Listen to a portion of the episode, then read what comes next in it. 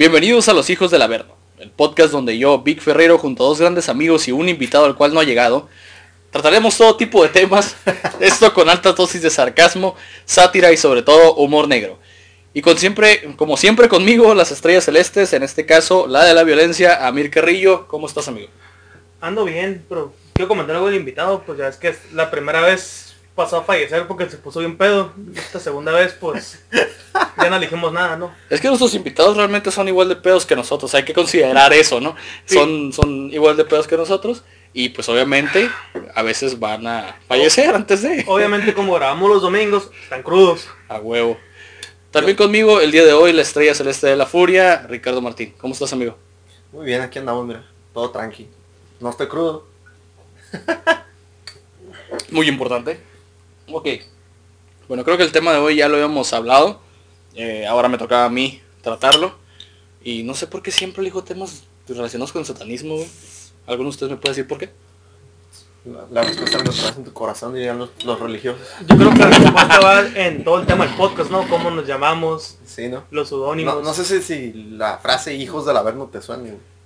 Como que algo da a entender, güey, pero no estoy seguro todavía. Explícales a los pendejos qué es averno, porque lo van a decir. ¿Qué? ¿Qué? ¿Qué? ¿Por qué? El averno es una variante o una forma de decirle al infierno. Estúpido. En el catolicismo, cristianismo se les dice así.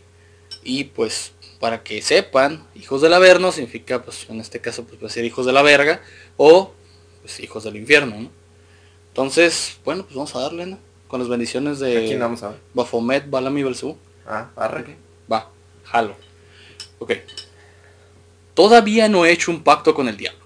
Y después el libro, voy a creer que no me voy a atrever a hacerlo. Esto lo dice el periodista y escritor Manuel Jesús Palma Roldán, quien en los últimos meses se ha adentrado en oscuras profundidades satánicas, de comillas, para escribir La estirpe de Fausto.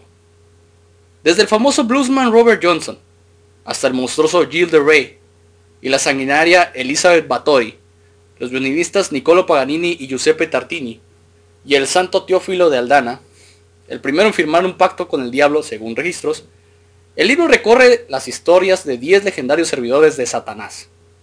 Son personajes particulares o peculiares e históricos y 100% reales, según el periodista, que en algún momento de su vida decidieron tomar un atajo e invocaron supuestamente al maligno para satisfacer sus deseos a una costa de convertirse en sus lacayos. Hoy les vamos a hablar de los seducidos por el diablo, los siervos de Satanás.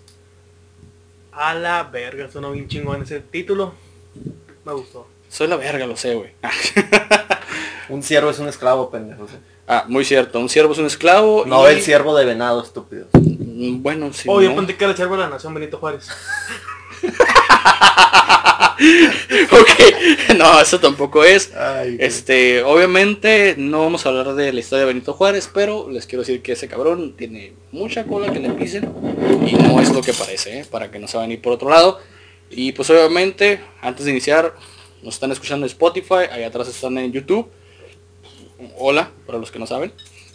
Y pues obviamente eh, ya sería este nuestro séptimo tema. Sexto, ¿no? Séptimo, porque ya subimos el de mitos marinos el, el sábado pasado. Sí, bueno, Sería el séptimo episodio este. O sea, ayer fue el sexto.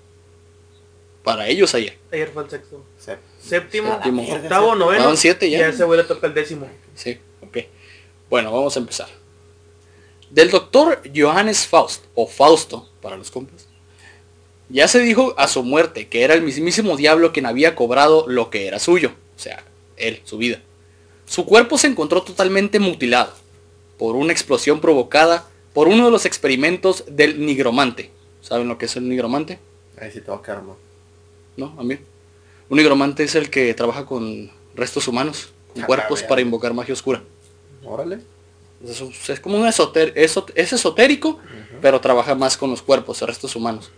Y profana tumbas. Apenas 50 años después, un librito editado en Frankfurt, Alemania, recogió su leyenda.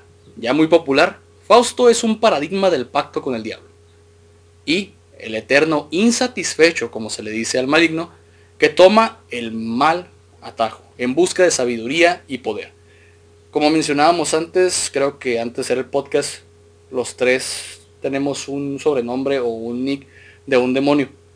Y los tres estamos de acuerdo que los demonios son bien a toda madre, güey, te brindan conocimiento, te dan riquezas, poder y cuanta madre, pero siempre tienes que entregar algo a cambio. Los culeros son los ángeles. Así es. Esos les vale verga completamente, ¿no? Destruyen todo y les vale pito Tú todo. comentabas que es una mamada venderle tu alma. Técnicamente un pacto con el diablo no existe, güey. ¿Eh? Bueno, más bien venderle tu alma al diablo no existe. Un Es- pacto sí se puede lograr hacer, pero tienes que tener unos medios muy complejos para poder lograrlo. Más bien es como un cambio. Ajá. Exactamente. Cambian algo, un aspecto de tu vida al tú entregar algo. Es la ley de la del intercambio universal, güey. Eso es lo como se manejan los demonios. Ok. La figura del diablo y el saber que han ido históricamente de la mano. La idea de que no conviene llegar a los conocimientos que no son para ti. De una persona solo puede ser feliz cuando vive ignorante. Viene de muy lejos y se implantó como base de muchas religiones.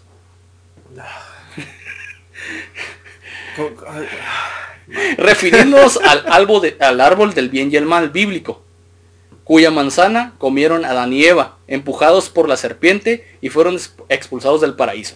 El jardín de la... Simón. También el mito de Prometeo hunde sus raíces en esta idea. El titán devuelve a los hombres ese conocimiento simbolizado en el fuego de los dioses que había robado y al ser castigado a ser devorado cada día por un águila hasta que Hércules lo liberara. No si sabían que Hércules liberó a Prometeo. No. No, ni idea. ¿Es parte del mito? No. Es bastante evidente el paralelismo entre Prometeo y lo que es un ser que lleva la luz a los hombres. En este caso, en la Biblia sería Lucifer. Al fin y al cabo, es un nombre del diablo cuando todavía es un ángel de Dios y significa portador de la luz o luz bella.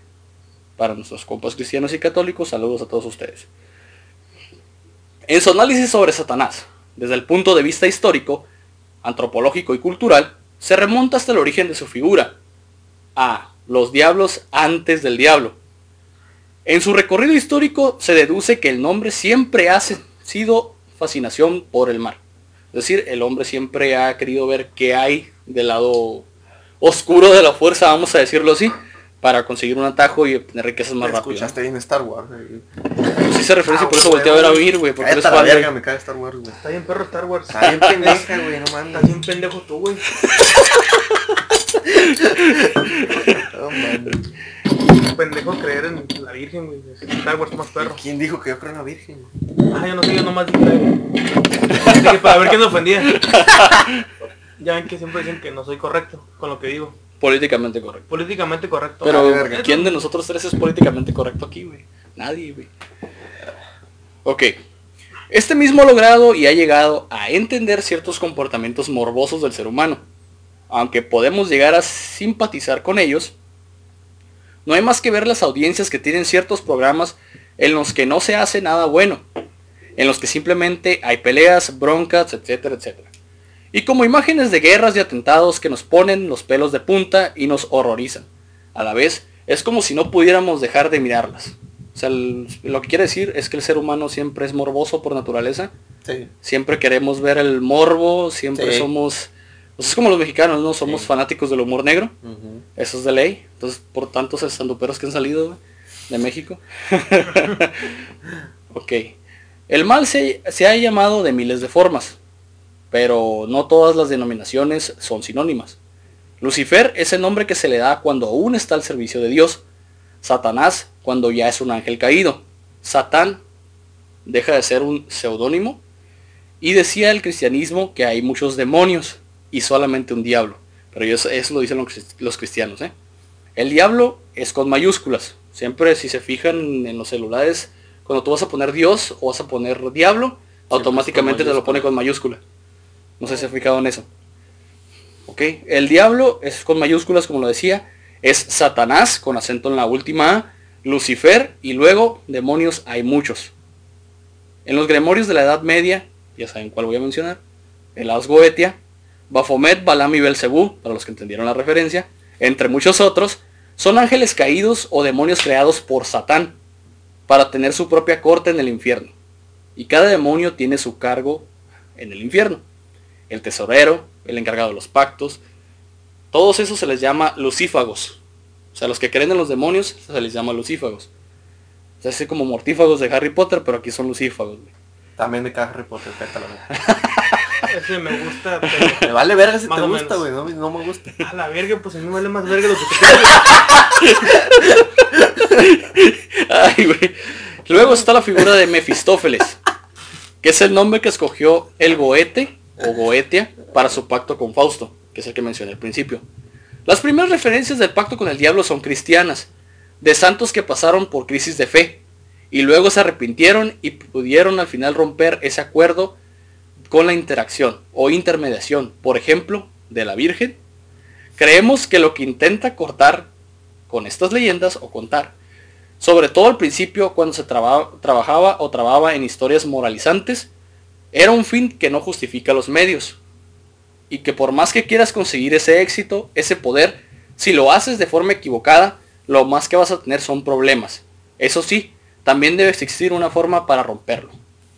Estos acuerdos con el maligno, muy presentes durante la Edad Media, aún hoy provienen de manera metafórica entendidos como la unión entre dos enemigos para lograr un fin.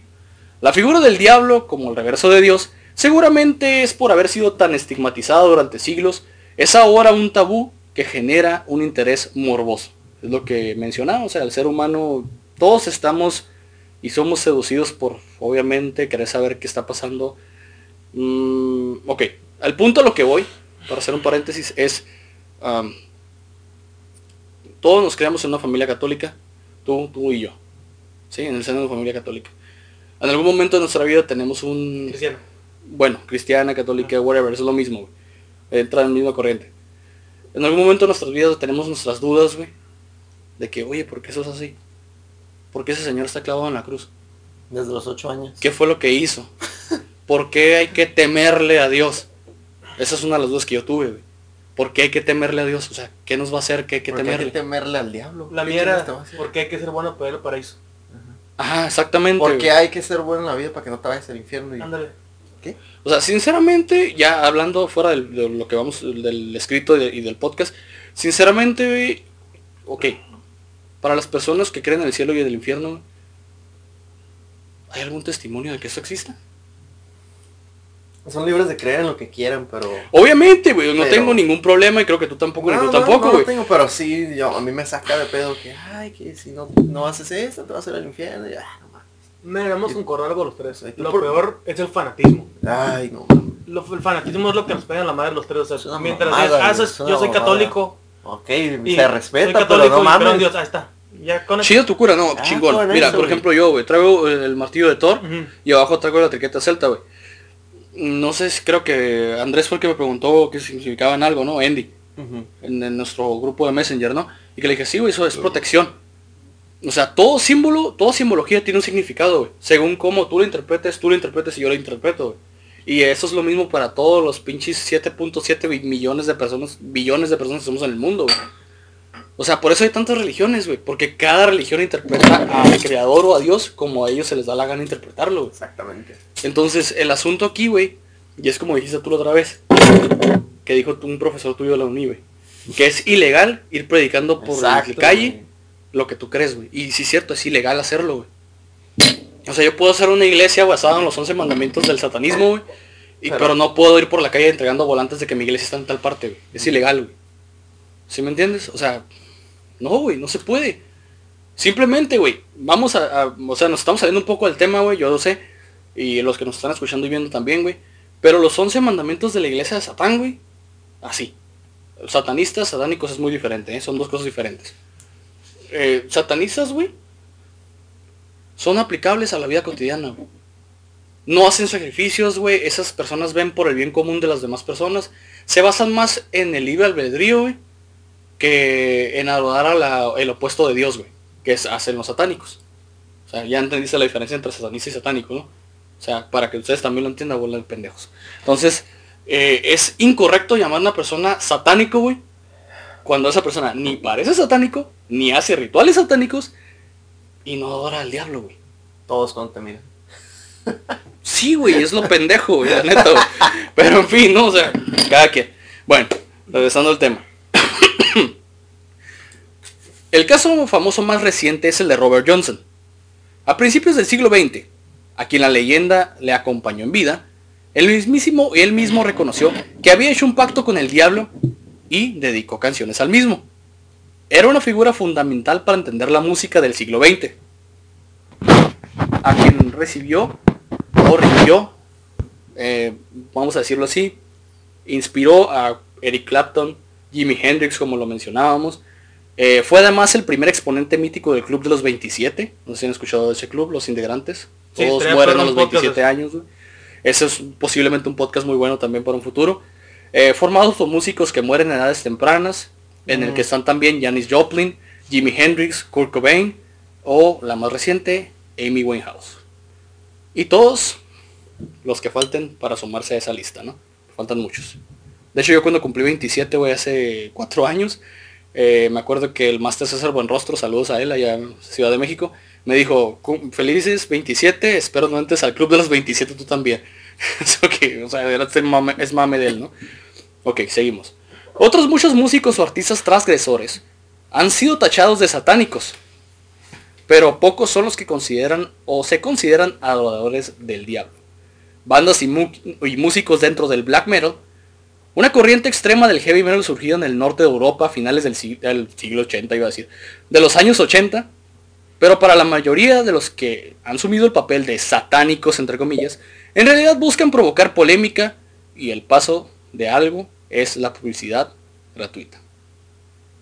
Ya lo hicieron los Rolling Stones, creando además ese himno que es eh, Sympathy with the Devil. ¿lo han escuchado? O bandas posteriores como Judas Priest o- y Black Sabbath, que solían utilizar símbolos relacionados con el satanismo y el diablo en sus presentaciones, pero más por imagen que y marketing que por otra cosa. Esos güeyes no son satánicos, no son satanistas, solamente quieren asustar a la gente. Aprovechen la fama, pues. Sí, sí, a huevo.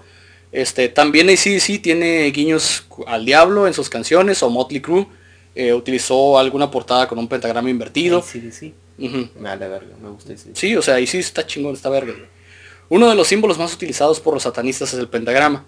Aunque su origen no tenía nada que ver con lo que estos güeyes tocaban, ¿no? La iglesia de Satán, de Anton LaVey, realmente tiene muy poco que ver con Satán en sí, porque lo toma como una figura simbólica de un rebelde. Nacido de una contracultura americana en los años 60, era una mezcla de rebeldía y espectáculo. Todo para Fernalia pura y dura, en la que muchos famosos entraron al trapo. ¿Se puede considerar a Marilyn Manson creyente del diablo por haber sido ordenado por el sacerdote de la iglesia de Satán? Verga. La repito, ¿se puede considerar a Marilyn Manson creyente del diablo por haber sido ordenado en la iglesia de Satán por Anton LaVey? ¿Se le puede considerar? Cada uno que entienda como lo quiera. Para mí ese vato no es satanista, no es satánico, es un güey nada más frustrado con la vida, que pues tiene el cómo poder ser creativo y lo hace, ¿no? Porque el vato la neta sus shows son una chingonería, güey. hay que reconocerlo. De Marilyn Manson. Sí. Mientras no se caiga todo bien. Sí, a huevo, ¿no? Mientras no se porte su madre, todo perfecto. Como, el como los últimos.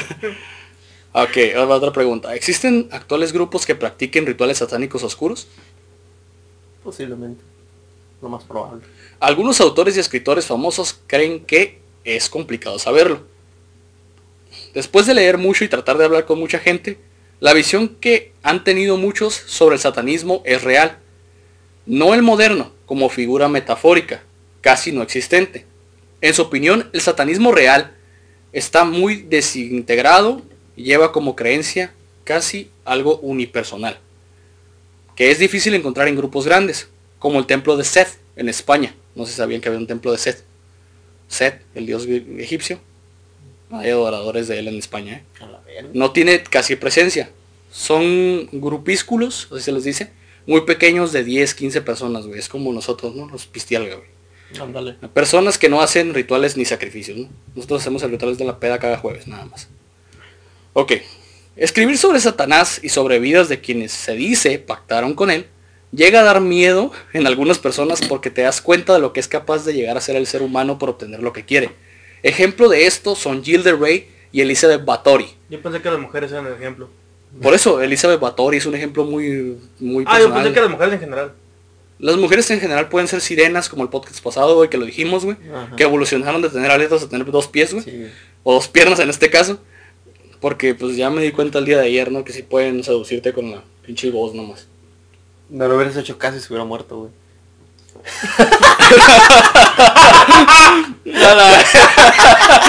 ¿Qué? Muerta por jugar en la verga. ok. No se cree que estuvieran en sus cabales cuando hicieron su pacto demoníaco. A su juicio, son casos extremos de otros tiempos de nobles que se creían dueños de sus siervos y la endogamia habitual entre la nobleza de ese entonces. Hay que considerar que estamos hablando de la Edad Media, güey. Las creencias son muy conservadoras, sería la palabra correcta. Porque, eh, o sea, él era tu señor feudal, güey. Y te chingabas, güey, porque él era el que tenía que rendirle cuenta siempre, ¿no? Pues sí. Y eso era la ley de Herodes, güey. Te chingas o te jodes, no había de otra, güey. sí, o sea, es la verdad, güey. Se cree que muchas de estas cosas están en la cabeza. Y si no, no quieres tomar en serio, pues no les puedes dar importancia. y no la va a tener. Es como si, güey, no creo en Dios, pues si no le das importancia, pues y nunca va a tener importancia, ¿no? Obviamente si se la das, vas a ver señales. Hay un componente psicológico No importantísimo. Y lo es todo. Me sonó como lo que pasa con una morra, güey. Si no le das importancia, te da verga. Pero si le das importancia, güey. Es que eh, psicológicamente, güey, psicológicamente está correcto lo que dice aquí, güey. Sí. Porque si tú le das importancia a un problema, por ejemplo, a mí que, que me han mandado a la verga mil veces, güey. Si yo le doy importancia, me voy a sumir en la depresión y voy a valer verga, güey. Pero Quizá- mírame ahorita, o sea, estoy bien a gusto, unido güey. al club de los 27, güey. En aquel entonces tal vez, güey. Pero, ah, mira, pues, ah, estoy bien a gusto, güey. Sigo siendo yo, güey. No cambia nada, ¿no? Chingue sumar el mundo, güey, ya, güey. Sigo odiando a la humanidad como siempre, güey. Ya, es todo, güey. Ok. Si tiene claro que puede ser más listo que los demonios, o sea, uno puede llegar a ser más listo que ellos, güey. Y menos que el diablo. Eso es una ley de huevos, güey. O sea, puede ser más listo que cualquier demonio, pero del diablo te la pelas porque no puede ser más listo que él, güey. Y que las cosas no son siempre lo que aparentan. O como dice la película de Constantine, ¿ya la vieron? Sí. Cuando se muere el ayudante, güey. Que le dice, nada es como dicen los libros. Ándale. Ándale, exactamente, es lo que dice aquí, güey. Sí. Que al conocer de dónde viene la persona que no ha sido juzgado como mala, puede llegarse a entender el camino que ha recorrido hasta llegar hasta donde está. Todos tenemos un oscuro pasado. Te lo dije la otra vez. En efecto. Sí, o sea, todos tenemos un pasado triste, güey, o un pasado oscuro, güey, o, o de esas mierdas. Esas pendejadas. Esas pendejadas. El diablo ha sido inspiración de más o menos una serie de obras magníficas. Escucha, resalta magníficas, ¿eh? Huevo. Desde el paraíso perdido de John Milton, el retrato de Dorian Gray, ¿ya la vieron esa? Está bien vergas, güey. De Oscar Wilde y eh, Sympathy with the Devil de los Rolling Stones. También tiene lugar en nuestra cultura. Pero, ¿quiénes son los siervos más famosos de Satán, güey? Esa es la pregunta, güey. ¿Quiénes son, güey? Y vamos con el primero de ellos. Víctor Ferreira. Hola. Robert Johnson. Nuestra gramola viaja esta semana hasta lo más profundo del sur del profundo norteamericano. Un territorio mítico y fulqueriano. Así dice la palabra, ¿eh? Luciana. Simón. Donde las viejas banderas confederadas duermen vencidas sobre el polvo. Donde los negros, perdón, afroamericanos, voy a decirlo yo, se ganaban la vida con lo que se les terciaba, o sea, con lo que les pudiera tener a su mano, ¿no? Donde por las noches se oye un lamento en las almiñas y las ponzoñas, brisa del delta, revuelve la caballera de Absalom. A la vera parece un poema esto, güey. Ruido y furia que nos transportan hasta Clearsdale, en el cruce de la autopista 61, a la que mucho tiempo después revisaría Dylan, Bob Dylan. Bob Dylan. Con la 49. O sea, la ruta 49, no la 49. Apuntan los historiadores que es la cuna del blues. Y precisamente en este cruce de caminos, la plantación de Dorky, esta noche, mientras un viejo perro que ladra a la luna, un joven afroamericano estaba tocando su guitarra a la luz de las estrellas. Quiere ser el mejor, él lo ha dicho. Lo ha querido desde que era un niño. Primero con la armónica, ahora con las seis cuerdas, la guitarra. Es pobre y vagabundea de aquí para allá, tocando en jaritos de la mala vida y peor, muerte. Es decir, bares de mala muerte, ¿no? Allá donde dan un plato de estofado y un trago de whisky para aclararse el gasnete, o sea, la mente. Ni siquiera quien es su verdadero padre no lo sabe, pero esta noche es su noche. ¿Por qué?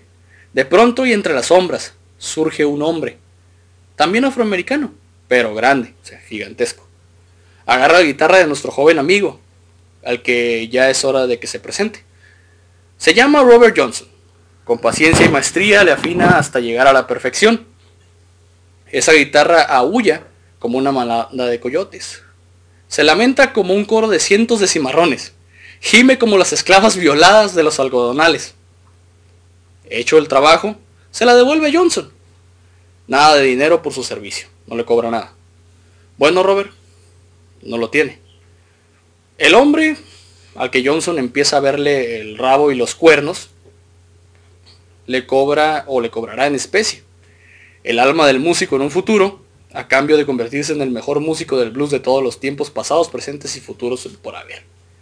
En menos de un año, Johnson ya es un bluesman elegido para cambiar la historia de la música popular.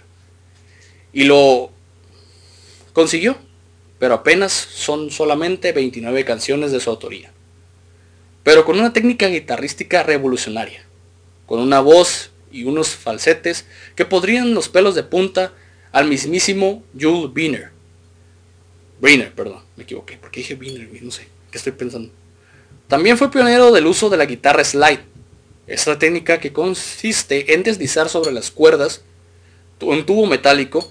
Tiempo atrás era un sencillo de un cuello de una botella o un bullneck. Esta madre la rompías y lo usabas como si fuera... Ah, hay un video, güey, de Ghostmac, no sé si han escuchado esa banda de hard rock, una de mis favoritas. Eh, hay un video donde el guitarrista, güey, agarra un caballito de tequila y lo pasa sobre las cuerdas, güey. Vamos a tocando. Y hace como que la guitarra huya, güey. Como si fuera un lobo. Esa más es una técnica usada anteriormente. Por Robin Johnson, él fue que la inventó. Incluso las letras avivaron lo típico y lo atípico del género blusero de aquel entonces. Johnson canta a lo fugaz de las relaciones humanas, la vida de los vagabundos y las versiones terroríficas e irracionales de los mismos. Quien sabe su fruto y su nefasta relación con Lucifer, escuchen bien, ¿eh? se cuenta que era capaz de reproducir al instante y tras solo, solo una escucha de cualquier melodía que sonara por la radio. Es decir, nomás la escuchaba, y el vato ya la estaba tocando, sin saber cuál era. Mm. Se cuenta que muchos de los grandes del rock and roll lo tienen como maestro y sus dedos se le, parecían, se le aparecían en los sueños a Eric Clapton, Jimmy Page, Real Coder, Keith Richards, Muddy Waters y hasta Bob Dylan, En aquel agosto de 1938, Robert Johnson estaba en un bareto de Greenwood, en su estado natal de Mississippi. Tenía bolo, pero no llegó al escenario. Una amante despechada lo envenenó ahí mismo. Tenía apenas 27 años. Dicen en sus últimas palabras escritas sobre una servilleta que fueron las siguientes. Ruego a mi Señor que venga para llevarme a la tumba, refiriéndose a Satanás y no a Dios. Fue enterrado en una anónima y miserable caja de pino. Quienes contemplaron sus últimos momentos de vida aseguraron que después a los cronistas que arrastraba las cuatro patas y echaba espuma por la boca. Estaba envenenado, güey. Quizá el innombrable ya se había llevado su alma. ¿Qué ¿Qué opinan? Porque está envenenado, no mames. Para pues, empezar. Para empezar es una señal de que está envenenado, ¿no? Está envenenado, no mames. Podría ser. Eso iba a pasar. Ok, vamos a lo mejor con uno de los que ustedes no conocen mucho, pero yo sí, la neta, sí he investigado la historia de este cabrón, hijo de perra, güey. Eh, Gilles de Rey, francés. La mano derecha de Juana de Arco. Pero los franceses eran bien hijos de puta, así es que... Sí, estaban loquitos en aquel entonces. Todavía, todavía están medio mareados. ¿Quién fue el que quemó los templarios, güey? El Felipe el Hermoso, ¿no? Creo que sí. Que, que profetizó el último... El último gran maestro templario profetizó que el Papa y él se iban a morir y se murieron cuando él dijo, güey. Ok. Gilles de Rey. Él dijo lo siguiente. Yo soy una de esas personas para quienes todo lo relacionado con la muerte y el sufrimiento tiene una atracción dulce y misteriosa. Una fuerza terrible que empuja hacia abajo. Yo lo hice. Yo hice lo que otros hombres sueñan hacer. Yo soy vuestra pesadilla. Admitió el mariscal Gilles de Rey poco antes de ser ejecutado en el año 1440. Se suponía que Gilles, que torturar y violar o matar, no siempre en ese orden, a unos 150 infantes, es lo que sueña y haría cualquier hijo de un vecino si pudiera. ¿Qué verga? Tienes esos pinches sueños No pendejos, sé, güey. ¿Qué ocurre cuando un psicópata permanece en la aristocracia? ¿Qué ocurre cuando se puede matar sin consecuencias? Esta es la historia de cómo uno de los hombres más poderosos de toda Francia medieval asesinó imprudentemente durante décadas por pura y mísera diversión. Hasta que sus crímenes adquirieron la categoría de masacre y resultaron demasiado oscuros. Gilles de Montessery d'Aval nació en la Torre Negra del castillo de Champouche en 1404, siendo uno de los dos hijos resultantes del matrimonio entre Guy de Rey y la hija de su peor enemigo, Jane de Croix. Las familias pactaron este matrimonio pensando que el enlace pondría fin a la larga enemistad, pero por el contrario, Gilles y su hermano quedaron pronto muy huérfanos de padre y madre, por razones desconocidas. Sí, sí. sí. Sí, sí, claro, ¿no? Lo que es peor, bajo la custodia del oscuro e intrigante abuelo materno que tanto odiaba a su padre, como todo suegro, güey. Sí. Traicionando el testamento del padre de las criaturas. Jean de Croix se hizo cargo de la educación de sus nietos y dio forma a lo que iba a ser la personalidad cruel y sádica de Gilles de Rey. Le enseñó a su nieto los no- que los nobles podían actuar con impunidad y que si alguien se interponía en los planes lo mejor era usar la violencia. Como ejemplo de ello, el abuelo secuestró a una sobrina suya, Catherine de Troyes, para que su nieto se casara con ella y heredara sus numerosas propiedades en Ponthieu. Cuando los familiares de la joven protestaron, Jean de Croix amenazó a la familia de la muchacha con meterla en un saco y echarla al río Loira. y como insistieron, el tiránico abuelo, hijo de perra, golpeó y encerró en sus mazmorras a los emisarios de Turo, quienes ellos, un tío de la muchacha que moriría durante su cautiverio, o sea, nunca les dio de tragar. güey. En 1432, el patriarca en- llegó a su muerte en su último gesto de maldad y desprecio. Le dio una herencia, le dio de herencia su espada a René, el menor de los dos hermanos, y se arrepintió en sus últimos días de haber criado a un ser tan despreciable como su otro nieto Gilles de Rey, su compañero de armas fiel, Juana de Arco. O sea, para los que no saben, la historia oscura de Juana de Arco es que este viejo cabrón la sacó de la aldea donde vivía, güey, y le enseñó lo- los arte- la- el arte de la guerra, diría Sun Tzu. ¿no? Mm, Sun Tzu. Los placeres violentos tienen fines violentos. Eso todo el mundo lo sabemos. A través de los métodos criminales, de Croix se convirtió en uno de los nobles más acodolados y poderosos de toda Francia medieval. Su violencia perseguía un objetivo económico, no así la de su nieto, pero más bien buscaba divertirse. Tampoco ayudaron las circunstancias históricas para calmar sus nervios. En medio de la guerra de los 100 años, entre Francia e Inglaterra, Gilles descató por su crueldad y temeridad en la batalla cuando todavía era un adolescente imberbe. La compañía que él dirigía se hizo célebre por encabezar las cargas de caballería más temerarias y, con aquello, se ganó el aprecio de Delfín de Francia. O sea, era el apodo que le ponían. Cuando Juana de Arco reclamó al Delfín Carlos en 1429 un ejército para liberar Orleans. No sé si saben que Juana de Arco es conocida como la Dama de Orleans. No, ni idea. Bajo su asedio inglés, fue Gilles de Rey quien encabezó con más de 10.000 soldados reales. Su cadena de victorias le valió el nombramiento de mariscal de Francia y una heroica asociación con Juana de Arco, solo interrumpida por su captura a manos de los ingleses. Si bien el favorito del rey, de la Temó, le lavó las manos y se lavó las manos y se negó a negociar un rescate por la joven Juana. Gilles de Rey intentó convencerle de que podían salvar a la doncella de Orleans a través de un intrépido plan. Desconocía en ese momento que el favorito del rey, lo que, lo, más, lo que más deseaba, precisamente, es que Juana desapareciera de la historia, de la escena política. O sea, siempre es movimientos políticos. güey. Así fue. Juana de Arco fue condenada por herejía y murió en la hoguera en el año de 1431 a la edad de 10 19 La años. La que joven. Sí, a huevo, bien morrilla, güey. Mientras que el mariscal de Francia se convencía de que aquel mundo de intrigas para, palaciegas no era suyo. Su violencia iba a carecer de esas sutilezas palaciegas. Los rumores de niños desaparecidos se extendieron poco después de que el mariscal regresara a Campos. El aprendiz de un curtidor de 12 años de edad desapareció de la faz de la tierra cuando debía entregar un mensaje en el castillo de Gilles de Rey. Al preguntar al curtidor por su aprendiz, el señor de la comarca afirmó que el muchacho había sido raptado por Tuepli, uno de los salteadores. Una explicación que, haría- que se haría habitual cada vez que alguien llamaba a la puerta de las posesiones del noble francés buscando ser su aprendiz, su mozo y su nieto, o en este caso, su hijo. Niños vagabundos, mozos vendidos por sus amos, un sinfín de métodos criminales arrojaron a decentes preadolescentes a las orgías sangrientas del poderoso noble.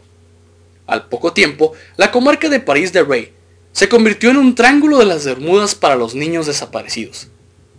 Asediado por las preguntas, el militar y noble francés reconocería más tarde que había raptado a todos esos niños, pero lo que hacía y lo hacía era por orden del rey, para entregárselos a los ingleses y educarlos como pa- pajes. ¿Sabes lo que es un paje?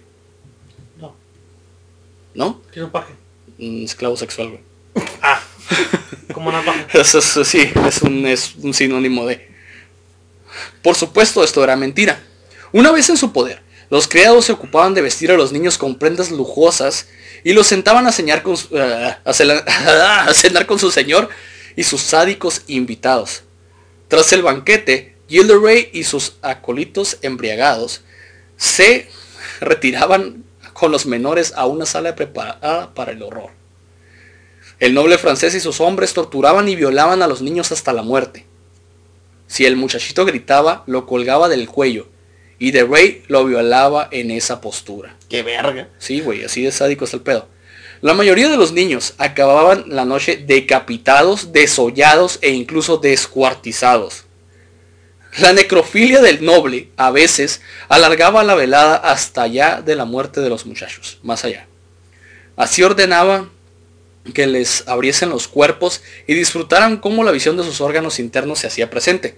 Un sobreviviente o superviviente de aquellas orgías de la muerte, al que le perdonó la vida en honor a su belleza, narró cómo una vez muertos besaba a los niños, solía tomar las cabezas y las extremidades más hermosas de los mismos, las levantaba para admirarlas y lloraba lamentándose lo que había sucedido. A la verga. ¿Qué verga? Sí, güey, este güey fue un pinche sádico, güey, ¿entiende? Tras la sangre y los gritos, el arrepentimiento se instalaba en la, en la mente de Gilles de Rey. Durante horas, quien juraba y rejuraba no volver a repetir sus crímenes y querer bajar a la tierra santa Sí, para sí, redimirse. Sí, sí. sí. Pero adivinen qué, ¿Qué? no lo hacía. Pues Claro que no. Su camarilla de locos le sacaba del estado de postración cada mañana, hasta que acumuló la salvaje cifra de 150 niños brutalmente asesinados. La ruina económica terminaría con su sangría. ¿Con su sangría? Sus espectáculos sangrientos y otros dispentos dejaron vacías las arcas del mariscal de Francia. El fracaso de su empresa a la hora de salvar a su compañera de armas Juana de Arco le había sumido desde entonces en una profunda depresión que combatía rezando y bebiendo. Se zampaba, según las crónicas, 5 litros diarios de licor de 22 grados. Que esta frase de decadencia económica se rodeó de personajes cada vez más extraños, brujos, nigromantes, eso decían, alquimistas y sobre todo satánicos, cuyos poderes proveían de salvarle de la ruina. Uno de aquellos personajes estrafalarios, Prelati, condujo a una ceremonia que consistió en conjurar a un demonio llamado Barrón. Para ello requirió el sacrificio de más niños y una serie de rituales satánicos que, tarde que temprano, iban a explotarle en la cara al aristócrata. El hermano de Gilderoy entró en escena para evitar que el patrimonio familiar siguiera consumiéndose para surfar las orgías del mariscal. Viendo cerca la posibilidad de que todos los tribunales entregaran al hermano el castillo de Marcoux, también su propiedad, el mariscal incineró los cuerpos de más de 50 niños que habían mandado guardar en la torre. Todo el reguero de restos de los menores era demasiado largo como para ocultarlo. 50 cuerpos de niños, o sea, no mames, güey. En una puta torre de un castillo, vete a la verga, ¿no? Este güey es como, no sé, güey, el Punisher de aquel, de aquel entonces, ¿no? Ándale. en las indagaciones del hermano de Jill, que tampoco pretendía que la locura de su familiar fuera de orden político o público, le siguieron al duque de Bretaña, Juan V, y el obispo de Nantes, Jean de Massotou. ¿Qué tal mi francés, güey? Bien vergas, ¿no? Quienes buscaban una forma de derribar el poder de, lo- de los rey. Por desgracia, ni siquiera decenas de esqueletos de niños, si es que eran hijos de artesanos y campesinos, bastan para abrir un proceso en contra del noble tan poderoso. güey. O sea, todavía que encontraron los 50 cadáveres, que le encontraron que había matado 150 morros, güey. ¿Cómo lo había hecho? No pudieron chingarlo todavía, güey. Un verdadero incendio judicial lo provocó el propio mariscal al secuestrar a un sacerdote relacionado con el duque de Borgoña. El odio hacia el tesorero del duque, hermano del sacerdote, como se acostumbraba en aquel entonces, llevó a Gilles de Rey a secuestrarlo hacha en mano mientras celebraba misa menor en una iglesia. Ah, No. Esta era San Iteni. El escándalo posterior e investigación derivaron de un proceso que el señor de Rey fue acusado de 34 asesinatos solamente y la desaparición de 140 muchachos. Escucha bien, 34 de los 50 y 140 de 150, güey.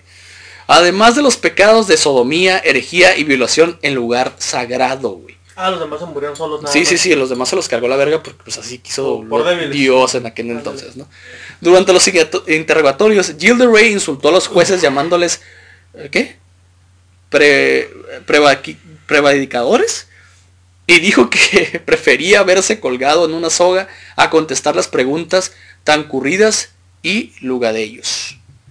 Dicho y hecho, Gilderay y sus cómplices fueron condenados a la horca por un tribunal eclesiástico, entre comillas, ya que sus cuerpos fueran quemados hasta que ellos solo quedasen cenizas. El 26 de octubre de 1440 el mariscal necrófilo fue ahorcado en Nantes. Desde el platíbulo, antes de que se ejecutara la sentencia, confesó públicamente sus crímenes y dio un discurso sobre los peligros de la juventud disoluta. Sus palabras, sin embargo, no convencieron a la muchedumbre de que había asistido solo para maldecir a aquel monstruo durante su ejecución. ¿Qué tal este hijo de la verga, güey? Está pesadito, ¿no? Un chiloco de mierda, güey. Hay muchos pinches maníacos así, güey, ni pedo. Erzsébet Báthory, conocida como Elizabeth Báthory, la condesa Erzsébet Báthory de Etzet, castellanizado Elizabeth Báthory, fue una aristócrata húngara, perteneciente a una de las familias más poderosas de Hungría. Ha pasado la historia por haber sido acusada, condenada de ser responsable de una serie de crímenes motivados por su obsesión por la belleza, y que le ha validado el sobrenombre de la Condesa Sangrienta. Una mujer que más ha asesinado en la historia de la humanidad, con una contabilidad de 650 muertes. Uno de sus antepasados fue Vlad Tempes, conocido como Vlad el Empalador. Nació en el seno de una de las familias más antiguas y adineradas de Transilvania, los Erdeli. Sus padres, los condes Ana y Jorge Báthory, eran primos. Su abuelo materno fue Esteban Báthory de Sovio y su tío materno fue Esteban I Báthory, príncipe de Transilvania y rey polaco entre 1575 y 1586. El escudo de armas de su familia consiste en tres dientes de jabalí de plata sobre un campo de gules. No sé qué son gules, tú, tú eres chef, tú sabes lo que son gules. No, un poco de... Ok. Probablemente una pinche hortaliza o algo así. Lo más seguro, güey. Entre el resto de los familiares se encuentran un cardenal y varios príncipes. Su infancia transcurrió en el castillo de Septie y antes de cumplir los seis años sufría ataques de lo que se puede considerar hoy en día epilepsia. A los 11 años fue prometida con su primo Francek Nasasdi. ¿Qué, güey? Es que el incesto era muy común antes, güey. Conde anteriormente varón, de 16 años. Fíjate la diferencia, 11 y 16. güey. A los 12 años pasó a residir en el castillo de su prometido y nunca tuvo buena relación con su suegra, Úrsula. O sea, su tía. Clase, Simón. la- nombre. Úrsula la verga. Imagínate, eran acá tía, sobre toda madre, nomás empezó a andar con su pinche sobrino, ya era incudera con él. sí, a huevo. A diferencia de lo que era propio de esa época, recibió una buena educación y su cultura sobrepasaba la de la mayoría de los hombres de ese entonces. Era excepcional. Hablaba perfectamente húngaro, latín, alemán, entre muchos otros idiomas. Mientras que la mayoría de los nobles húngaros no sabían ni deletrear ni escribir. Pendejo. Hasta el príncipe de Transilvania era prácticamente analfabeto al lado de ella, güey. Un idiota. Ajá, un pendejo.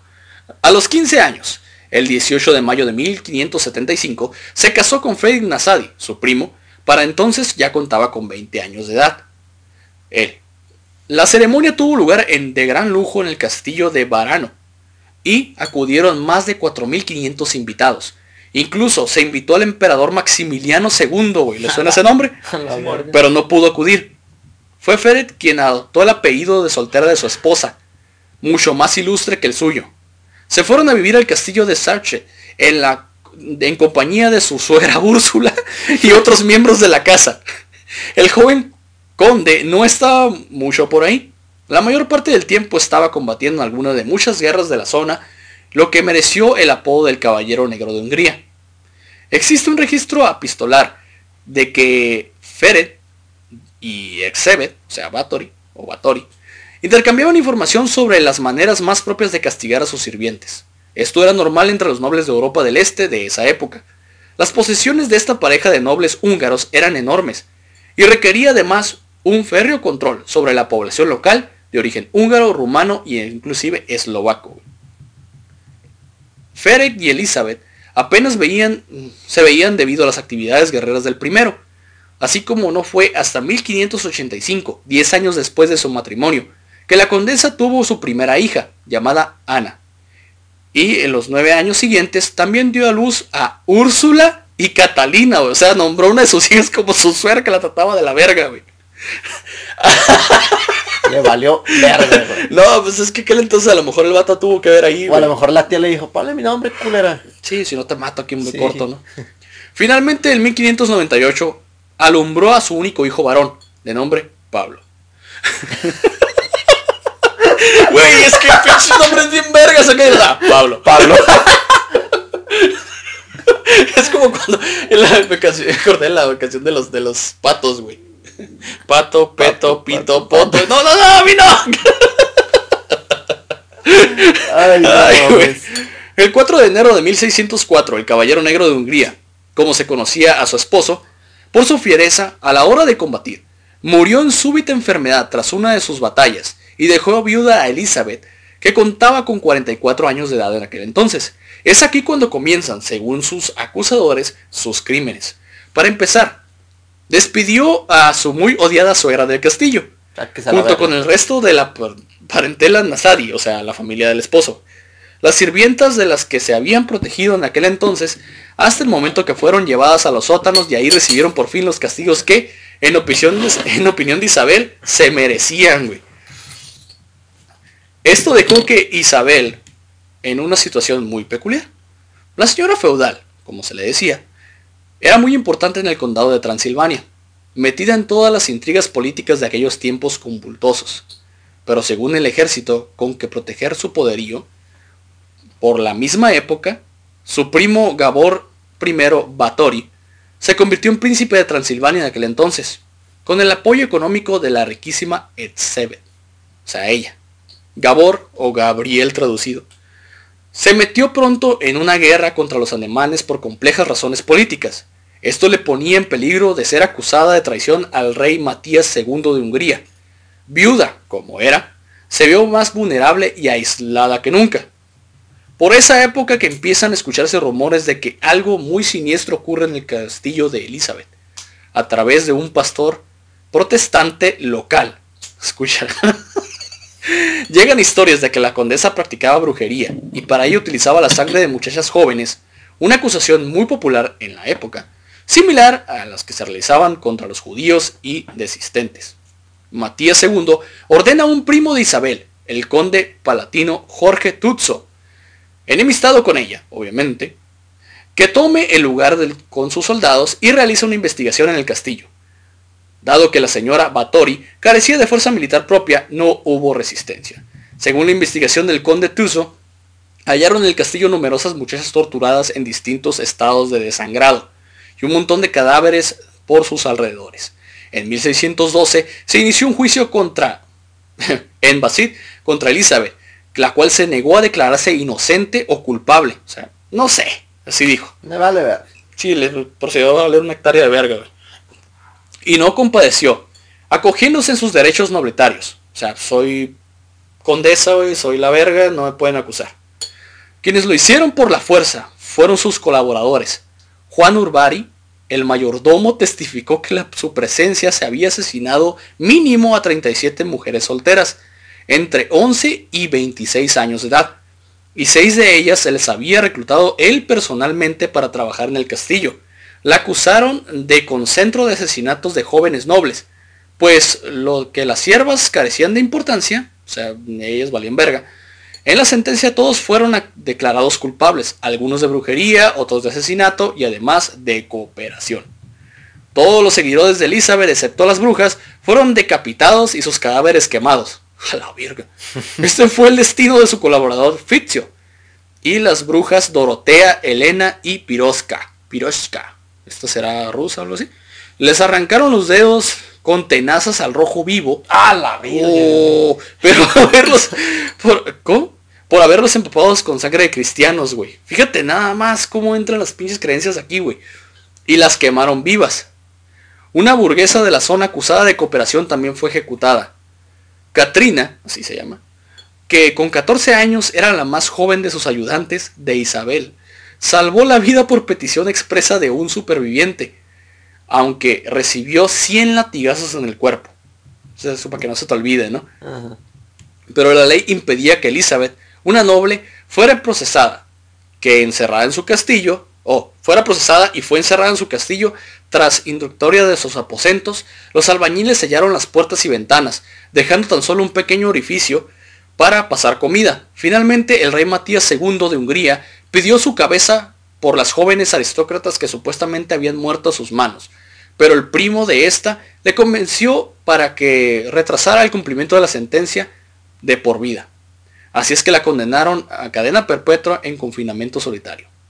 Esta pena implicaba también la confiscación de todas sus propiedades, lo que Matías venía ambicionando desde tiempo atrás. El 31 de julio de 1614, Elizabeth, con ya 54 años de edad, dictó testamento y sus últimas voluntades a sus dos sacerdotes de la Catedral del Arzobispado de Arzogum. Ordenó que lo que quedaba en las posesiones familiares lo fuese dividido entre sus hijos, el 21, el 21 de agosto de 1614, uno de los carceleros vio caída en suelo boca abajo. La condesa Elizabeth Bathory estaba muerta después de haber pasado cuatro largos años encerrada y sin siquiera ver la luz del sol. Pretendieron enterrarla en la iglesia Sach o Sech, pero los habitantes locales decidieron que era una aberración que la señora infame fuera enterrada en el pueblo, además en tierra sagrada. Finalmente, y como era uno de sus últimos descendientes de la línea Erset de la familia Batori, la llevaron a enterrar a la cripta de la familia Batori en el pueblo de Exet, al noroeste de Hungría, el lugar de procedencia de la poderosa familia antes mencionada. La localización de su cuerpo aún es desconocida. Todos sus documentos fueron sellados durante más de un siglo y se prohibió hablar de ella en todo el país. Dos años después, las hijas y el hijo de Elizabeth fueron finalmente acusados por traición por apoyo a su madre y a la guerra contra los alemanes. Ana Báthory, prima de la condesa, llegó a sufrir tortura por este motivo en 1618, cuando contaba con 24 años, pero sobrevivió. Finalmente, la mayor parte de la familia Báthory Nasadi huyó a Polonia. Algunos retomaron después, retornaron después en 1640. Su nieto sería ejecutado en 1671 por oponerse al emperador alemán. Los archivos nacionales de Hungría conservan abundante documentación sobre ella y particularmente cartas personales y actas de juicio. Sin embargo, sus míticos diarios, al igual que su retrato original, se hallan en paradero desconocido. Verga. O sea, cada uno se puede hacer un podcast de estos cabrones, Un pasado de verga. ¿Conocían la historia de Elizabeth? Yo sí. Sí. Sí, de hecho, mm, por ahí hay rumores o se cree de que todo esto fue jugada política, ¿no? Para tumbarla a ella. Sí, todo fue. Sí, todo. Hay Es que hay, que hay que considerar también, güey, que vives en la Edad Media y el hombre tiene poder, güey. El hombre es el verga ahí, güey. Y si eres vieja, valiste verga. Es como decíamos la otra vez, güey. Nada más había de dos, güey. O eras puta o te dedicabas a la casa, güey. Y como esta era una noble y heredó un chingo, pues que dijeron los pinches condes, los príncipes, vamos a tumbar a esta pinche vieja y nos vamos a quedar con todo. Hay rumores, ¿no? No todo está completamente acá. Bueno, continúo con el violinista Niccolo Paganini, que se cree que es otro de los que pactaron con el diablo. Cuenta la leyenda que una noche de 1787, un diablo se le apareció en sueños a Teresa Barricado, esposa del comerciante genovés Antonio Paganini. Le comunicó que su hijo de 5 años estaba predestinado a ser un mago del violín. Antonio decidió entonces que el pequeño Niccolo iba a ser el más grande violinista del mundo. Le encerraba durante 10 horas diarias para practicar y le buscó un profesor, el maestro Alessandro Rolla. Al escucharlo tocar, él dijo, has venido a aprender, pero no tengo nada que enseñarte. El mismo maestro le dijo al morro. ¿eh? Nicolo se presentó en público por primera vez a los 10 años y con 16 ya tenía una enorme popularidad. Era flaco, alto, feo, desgarbado y con extremidades exageradamente grandes. Se dice que sus manos llegaban casi hasta las rodillas. Se presentaba al público con trajes gastados y raídos de frondesa melena. El manotas del... El manotas, güey. el manotas de aquella época. Sí, a huevo, güey. Sus dedos eran de gran longitud, que le permitían ejecutar movimientos increíbles y alcanzar registros imposibles. Numerosos estudios sostienen que padecía de síndrome de Marfan, una extraña enfermedad que afecta a una de cada 5.000 personas. Antes de cumplir los 20 años, había compuesto más de 20 piezas de diversos instrumentos. En 1805, con 23 años, fue nombrado director musical de la corte de María Ana Elisa Bagliocchi, princesa de Luca y hermana de Napoleón Bonaparte. Cargo que ocuparía hasta el año de 1813. A pesar de su aspecto, el glamour de la música y la fortuna de que, estaba, de que ésta procuraba, le permitía llevar una vida de mujeres y borracheras, como nosotros yo creo, ¿no? Un noble, una noble dama de Italia, una noble dama de Italia, bastante mayor que él, lo sacó de los ambientes del vino, pero la historia no terminó pronto y Nicolo regresó a la mala vida, esta vez por la senda del juego, o sea, le gustaba apostar. Pasaba de cama en cama, o sea, culiador el vato, ¿no? Y- Esas manotas, güey, no sí, mames. güey. dip- no, no Tú mames. Acabas de decir que hacía Sí, magia a con huevo, los dedos, güey. güey. No mames, güey. y depilaba todo el dinero en caído en sus Ah, pensé manos. que a las viejas, güey. También. Se cree, ¿no? Y su tara genética congénita añadió Paganini con el tiempo la sífilis. pues era obvio, güey, que le iba a pasar algo, güey. Ay, a la verga. La perfección de su música llevó a que corriera el rumor de que se había pactado con el diablo. Cuando se anunciaba un concierto de Nicolo, todo el mundo corría al teatro, desde el más sofisticado burgués y la madame del, hasta la madame del prostíbulo más cercano. Por aquellos años compone Paganini sus famosas piezas de violín que serían luego reinventadas para el piano por Franz Liszt, entre ellas la conocida como la La Capela, el movimiento final del concierto para violín número 2, Si menor, en Si menor. Paganini contrajo matrimonio con la cantante Antonia Bianchi, pero eh, con la que tuvo un hijo al que llamó Aquiles. A la Pinche verga, verguero, güey. Falleció en Niza, Francia, el 27 de mayo de 1840. El obispo de la diócesis negó el permiso para su entierro y su ataúd permaneció varios años en un sótano a causa de sus pactos supuestamente demoníacos. Pinche gente ignorante, Pendeja. güey. Pendeja, güey. Aquí nos das cuenta que la gente cuando nos hace algo dices que es del diablo. Sí, Pues güey. Es que era o sea, la- cuando demuestras un poquito más de inteligencia que eres para algo es como que no mames, es que tú tienes pactos con el diablo. No, Es que eso era lo de la época, güey. O sea, no podías explicar cómo este güey era la verga. Este güey pacta con el diablo. Sigue pasando. Sigue Y sigue pasando. pasando, güey. Sigue, sigue pasando. Giuseppe Tartini, músico italiano, violinista, compositor y estudioso de la música de su tiempo barroco, uno de los mayores virtuosos del violín de su época. Sus innovaciones en el estudio del violín no fueron superadas hasta la llegada del anterior mencionado Niccolo Paganini. Tartini nació en Pirano, ciudad península de Istria, en la entonces República de Venecia, hoy Pirán, Eslovenia. Su madre era eslovena y su padre era veneciano, comerciante de sal y administrador de tierras de la costa de Istria. A Tartini, segundo de cuatro hermanos, su padre le destinó una vida eclesiástica. O sea, métete a la iglesia porque es lo mejor. Ahí hay dinero, ¿no? Fue el, el mejor alumno de la escuela de San Felipe Nera y de Pirano. Con 12 años, en 1704, ingresó en el colegio de los padres de las escuelas Pias de Capadocia, donde recibiría una formación musical básica. Ahí empezó su amistad con Antonio Bandini, que duraría toda la vida. Estudió leyes en la Universidad de Puda, o Pauda. Los, estudios le resultaron ser tan difíciles que dispuso de mucho tiempo libre para dedicarse a su pasión, la esgrima. Se batió en muchos duelos, estaba muy interesado en perfeccionar el arte de la esgrima, hasta el punto de tener eh, intención de marchar a París para convertirse en maestro de armas, si no fuera porque conoció a Elisabetta Premasori. Porque todos valemos verga cuando conocimos a una mujer. Es lo que estaba pensando. Sí, güey, o sea, todas las historias que hemos contado, güey, o De hecho. los vatos quieren tomar a la morra, o los vatos valen verga por una morra, güey. La relación no fue probada por el padre de Tartini, porque ella era de clase social baja, güey. Y había una diferencia de edad abismal. Cuando solo, cuando falleció este, o sea, el padre, se casó en secreto el 27 de julio de 1710 en la iglesia de Carmí. Desafortunadamente, Elizabeth, era la protegida del poderoso cardenal Cordaro, quien acusó a Tartini de secuestro. Este, viéndose en peligro por ser procesado, huyó a Roma disfrazado de peregrino. A huevo, güey. O sea, esto ya lo haría, güey. Vagó, de un lugar a otro hasta que encontró refugio en el convento de San Francisco, de As- en Asís.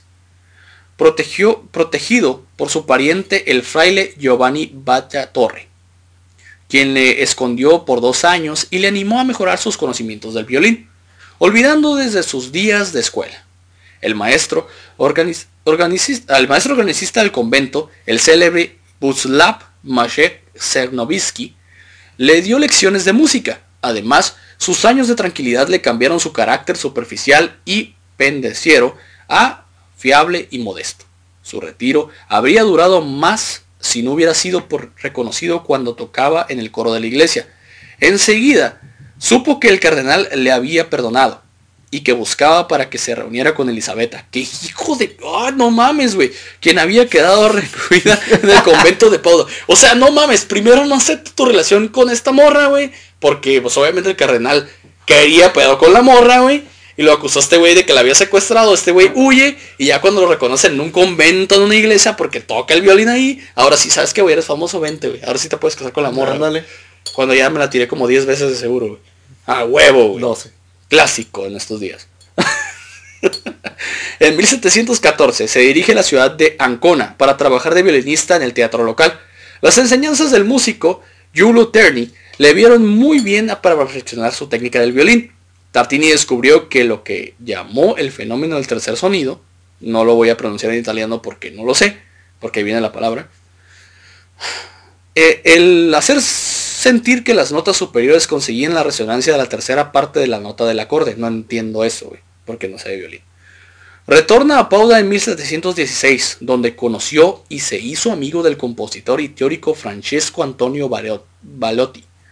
Tartini fue el primer propietario conocido de un violín fabricado por Antonio Silvadri en 1715.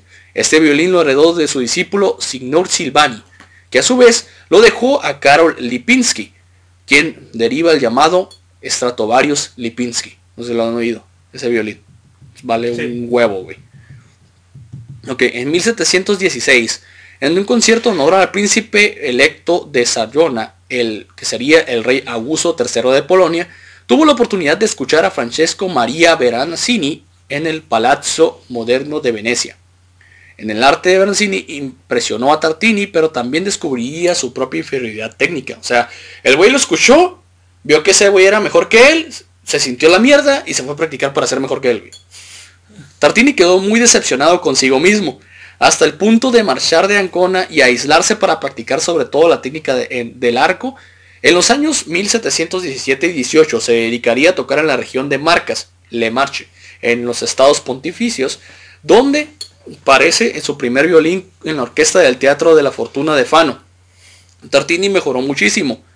En 1721 es nombrado maestro de la capilla en Segundo Santo, en Pauda, con que contra en un contrato que le permitía dar conciertos para otros. En 1723 viajó a Praga, República Checa, con su amigo Antonio Bandini, para participar en celebraciones musicales en la coronación del rey Carlos II de Bohemia, así se llama el lugar. En Praga, Tartini y Bandini. A la verga, güey, suena como pinche, no sé, güey, tango cash, güey. Conocieron entre otros al compositor y teórico de la música Johann Joseph Fuchs, al violinchesta Antonio Caldara y al laudista Silvius Leopold Weiss. O Weiss, ajá, Weiss, es alemán, ¿no? Al término de las fiestas, Tartini y Bandini, otra vez, güey, suena bien vergas esa combinación, güey, optaron por quedarse en Praga a presentar su servicio a la familia del conde Kinsky, que también el príncipe Laubwist. En 1726, debido a los problemas de salud de Tartini por el clima de Praga, vuelven ambos a Italia. Tartini se establece definitivamente en Pauda, donde continúa su trabajo de músico en la Basílica de San Antonio. Su contrato le permitió ofrecer conciertos fuera de Pauda, así tocó en Pama, Bolonia, Camerino, Roma, Ferrara, Varona y con frecuencia en la cercana de Venecia.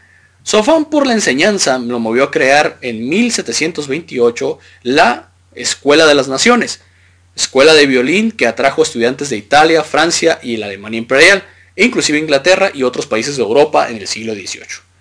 Algunos de ellos llegaron a ser grandes violinistas, Pascale Vini, Domenico Ferrari, Pietro Nardini, Domenico D'Agulio, Joseph Tushemolini, Pierre de la José, eh, Carmenati, Magdalena Lombardi, Antonio Capuzzi y Francesco Salieri. Este último sí lo he escuchado, güey. Que dio clases de violín con su hermano menor, el futuro compositor, Antonio Salieri. A los que no sabían, el rival acérrimo de Wolfgang Amadeus Mozart, güey. Sí, se odiaban esos dos cabrones, güey. Se odiaban, ¿sabes por quién se odiaban, güey? Por María Antonieta, güey. Y a los dos los mandó a la verga, güey. Típico. Típico. A huevo.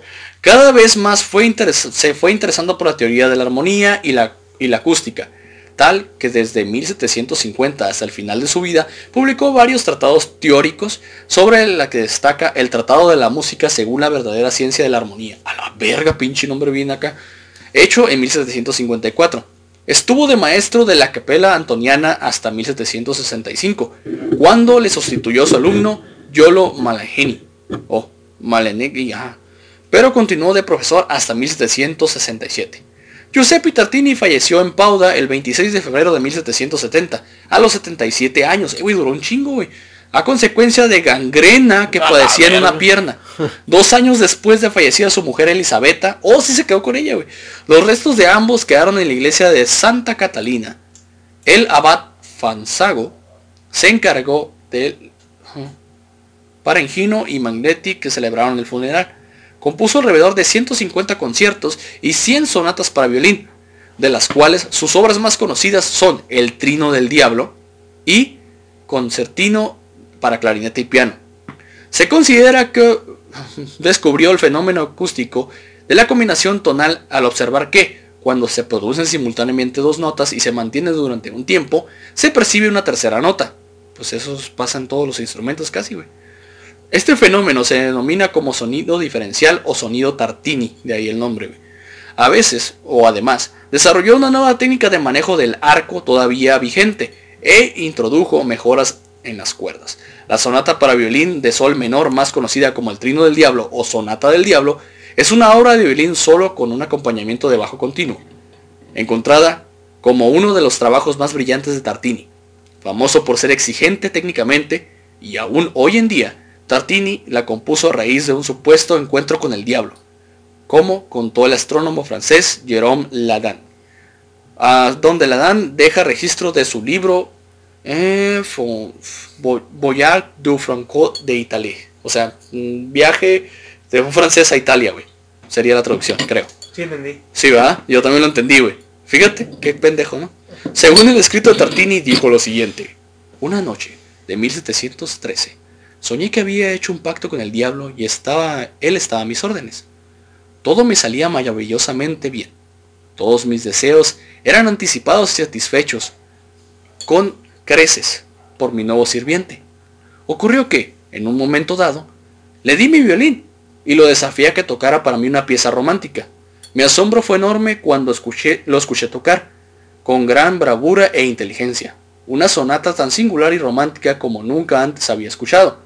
Tal fue mi maravilla, éxtasis y, todo lo demás, conducible el deleite, que quedé pasmado y una violenta emoción me despertó.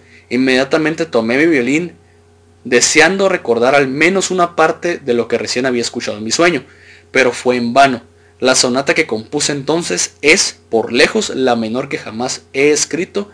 Aún la llamo la sonata del diablo, pero resultó tan inferior a lo que había oído en el sueño que hubiera gustado romper mi violín en pedazos y abandonar la música para siempre. O sea, el vato tuvo una pinche visión acá y lo quiso replicar y valió verga. Este es el mejor tema compuesto por Tartini, tanto que para los críticos, críticos como para los teóricos musicales en música se llama trino de la alternerancia rápida de dos notas separadas por un intervalo de un tono, de una segunda mayor y un semitono de una segunda menor. Es un desmadre, güey. Tengo una prima que toca violín y dice que es de las más difíciles del mundo, güey. Esa madre eso. De hecho, creo que este güey cuando se estaba muriendo, él dijo que su trino del diablo, güey, era caca comparado con lo que el diablo le había tocado, güey. Pues dijiste eso. Ajá, sí, eso es una mierda, güey que ya el último de ellos, ya para terminar con este podcast, es Teófilo de Adana. En la mitología cristiana. ¿Qué verga? No sé, güey, yo no sabía que existía eso, güey. Teófilo de Adana o Teófilo el penitente, güey. Teófilo, amigo de Dios o querido por Dios. era un clérigo infeliz y desesperado. Sí, güey, infeliz por el poco éxito de su carrera mundana debido a la enemistad con su obispo. Teófilo vende su alma al diablo para triunfar, pero es redimido por la Virgen María. Hasta la historia en esta historia aparece aparece ya una versión griega del siglo VI escrita por un tal Eshunanus, que asegura haber sido testigo directo de los hechos. En el siglo IX, la historia aparece un texto cristiano llamado Miraculum Sancre María Teófilo Penitente. En ese texto ya introduce la figura del judío como mediador en el pacto con Diabolus, o el diablo, su patrón, que apunta a un libero de sangre contra los judíos. En el siglo X, la monja poetisa Otskuta de Gamesim adaptó este texto para un poema narrativo que elabora sobre la bondad intrínseca, intrínseca del cristiano Teófilo e interleza las fuerzas del bien y el mal así atribuyendo al judío el carácter de mago y nigromante. Según su modelo, la Virgen devuelve a Teófilo el contrato maléfico para que éste enseñe a su congregación muriendo poco después. Gutiérrez de Conci escribió un largo poema respecto a él titulado Conmen Teófilos bin Penitente. En el texto sirvió como base para la obra teatral de Rousseau, Le Miracle de Pontify el siglo, en el siglo XIII, donde Teófilo desempeña un papel central, con la Virgen y el obispo en el lado del bien y el juicio y el diablo en el lado maligno. En la tradición literaria hispana aparece el vigésimo quinto y el último de los milagros de Nuestra Señora de Gonzalo de Berceo. Y en la tercera de las cantas de Santa María de Alfonso X el Sabio todos estos güeyes los acusaron de ser pinches satánicos pues, y valieron verga todos al final. Porque no los pudieron. Y pues así terminamos el podcast de los siervos de Satán. Faltan muchos, obviamente faltan un chingo, pero pues, si lo vamos a esa, vamos a tardar creo que dos horas del podcast, güey. Hasta más. Hasta más. Entonces, obviamente creo que ustedes no conocían la historia de Gilder Ray porque les miré las caras de que Pero como que, ¿what? no mames, estaba bien, pirata. Ese güey estaba mal de la cabeza, güey. Lo que pasa es que ese cabrón, güey, al morir Juana de Arco, güey, que era como para él. O sea, todos tenemos una crush, güey. Para este güey era su crush, güey. Cuando este güey tenía como 26 años, ella tenía 19, ese era su crush, güey. Era su. Era su crush loli, güey, por así decirlo, ¿no? Crush loli. y se murió la morra, güey, la ejecutaron a la verga por supuestamente bruja, güey. Y este güey Se fue a la verga. se fue a la verga de loco, güey. Y fue cuando empezó a matar niños, güey. Porque como no podía satisfacer sus... No pudo estar con la morra.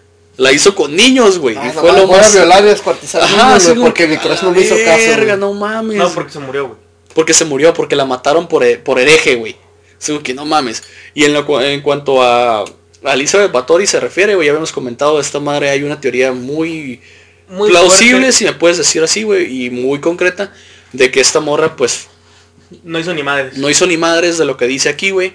No, no fue ni sangrienta ni nada, ni es un puto demonio, ni hizo pacto con demonios. Simplemente, güey, todas sus movidas políticas, a la morra se quedó con un chingo de feria, con un chingo de propiedades, y pues los príncipes y todas sus madres como se manejan, güey. Pues es una morra y en aquel entonces pues las mujeres no tenían voto ni voz, güey. Voz ni voto sería o viceversa. Y pues la quisieron tumbar, güey. La encerraron, la condenaron por crímenes que ella no cometió según esto. Y valió verga, güey. Murió a los, ¿qué? 55 años. Duró bastante, güey. La neta. Y los otros violinistas, pues, por sus habilidades, güey, se dice que habían pactado. Pero en lo que refiere a Niccolo Paganini, güey, él sufría de una enfermedad que hace que los Ujú. extremidades sean un poco más largas de lo normal y le daba la facilidad para poder tocar, güey. En cuanto a Giuseppe Tartini, güey, pues él, él tenía un pinche conocimiento bien vergas. Y porque tenía el conocimiento tan vergas, ya la raza dijo, ¿sabes qué, güey? Este güey es pacto con el diablo. Porque es más inteligente que yo.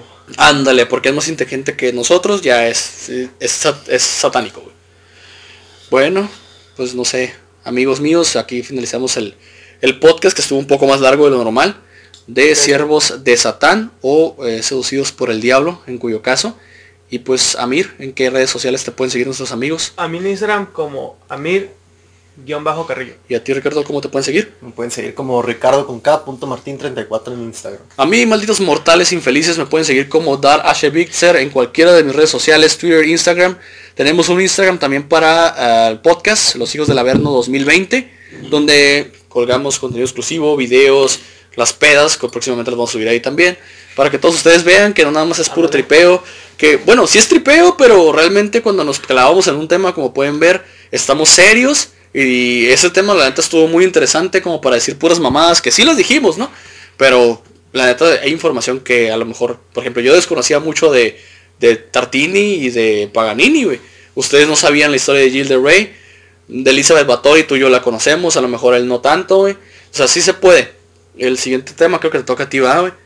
Entonces vamos a ver qué onda y vamos a ver cuándo puede venir alguien de invitado, güey, porque la neta, los que han querido venir han valido verga, güey, y la neta no, no es el chiste, estaría un, bien un cuarto cabrón aquí que, o cabrona que nos diera la contra, güey. Que, que dijera, ¿sabes qué? No, este- esta madre no fue así, güey. Esta madre pasó así. Y estaría perro, güey, que fuera un como mini debate, güey, del tema, güey. Bueno amigos, entonces pues aquí lo dejamos. Espero lo hayan disfrutado. Nuestros amigos en YouTube ahí, hola, cuídense, se lo lavan.